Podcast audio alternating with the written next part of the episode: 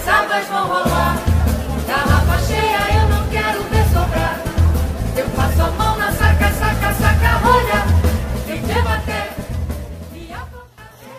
Cadeia de sobrevivência do afogamento são as cinco ações, os cinco links que você necessita saber para saber como agir em casos de afogamento. Primeiro anel é a prevenção, seja sempre prevenção. Segundo anel é reconhecer um afogamento antes que ele aconteça e ao acontecer o afogamento, saber que alguém está precisando de ajuda. E ao, ao identificar que alguém está precisando de ajuda, ligar ou pedir para alguém ligar o 93. Isso é muito importante. O terceiro anel é fornecer flutuação. Você pode ajudar sem entrar na água. Somente jogando um, um material de flutuação você já para, estanca o processo de afogamento e evita a submersão. E aí então você vai pensar em remover da água.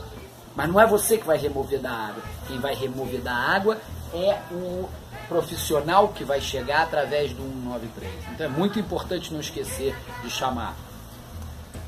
Forneceu flutuação, removeu da água, você só vai praticar os primeiros socorros se for realmente necessário em vítima inconsciente ou que tenha aspirado algum líquido e seja realmente um afogado com aspiração.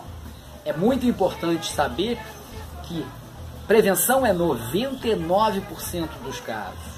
Né? O, os anéis amarelos perfazem somente 0,2% dos casos e os primeiros socorros são 0,01% dos casos. Ou seja, o que, você mais tem que saber?